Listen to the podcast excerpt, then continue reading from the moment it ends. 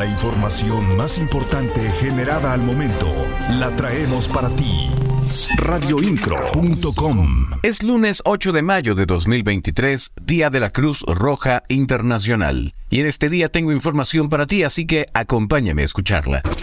Siempre estarás informado con radioincro.com.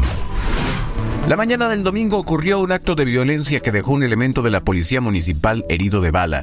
Los hechos ocurrieron alrededor de la calle Zurich en la colonia Los Sauces cuando los oficiales se encontraban patrullando la zona luego de recibir un reporte de detonaciones. El agresor huyó del lugar dejando al oficial herido.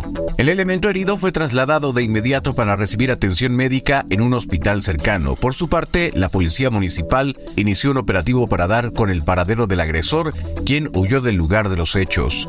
Posteriormente se realizó la detención de un sujeto sobre la carretera libre a Celaya, luego de que fuera a bordo de un vehículo el cual cumplía con las características del auto en el que huyeron los agresores. Al ubicar este vehículo se le marcó el alto para su revisión, mismo que contaba con las características señaladas. Las noticias de Querétaro están en radioincro.com. La Comisión Estatal de Aguas recibió en las instalaciones de la planta de tratamiento de aguas residuales a jóvenes de la Confederación Nacional de Estudiantes Universitarios a fin de darles a conocer el proceso del reuso de agua y sensibilizarlos sobre la importancia del cuidado del agua en todas sus etapas.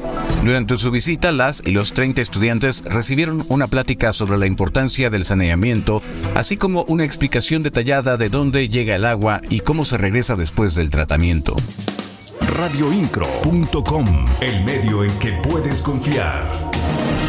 Con el propósito de ofrecer un espacio decoroso y atractivo para el turismo local y nacional y apoyar en el orden y dignificación de las y los comerciantes artesanos, autoridades del municipio de Querétaro mantuvieron reuniones con integrantes del gremio para plantearles diversas propuestas que buscan mejorar sus condiciones de venta y la economía de sus familias. En la reunión celebrada el viernes en la vieja estación se reiteró el compromiso de establecer proyectos en conjunto en el seguimiento a la creación de un mercado artesanal radioincro.com. Tendré más noticias para ti más adelante en nuestro servicio informativo. En la voz, Juan Pablo Vélez. Buenos días. Estás mejor informado. radioincro.com.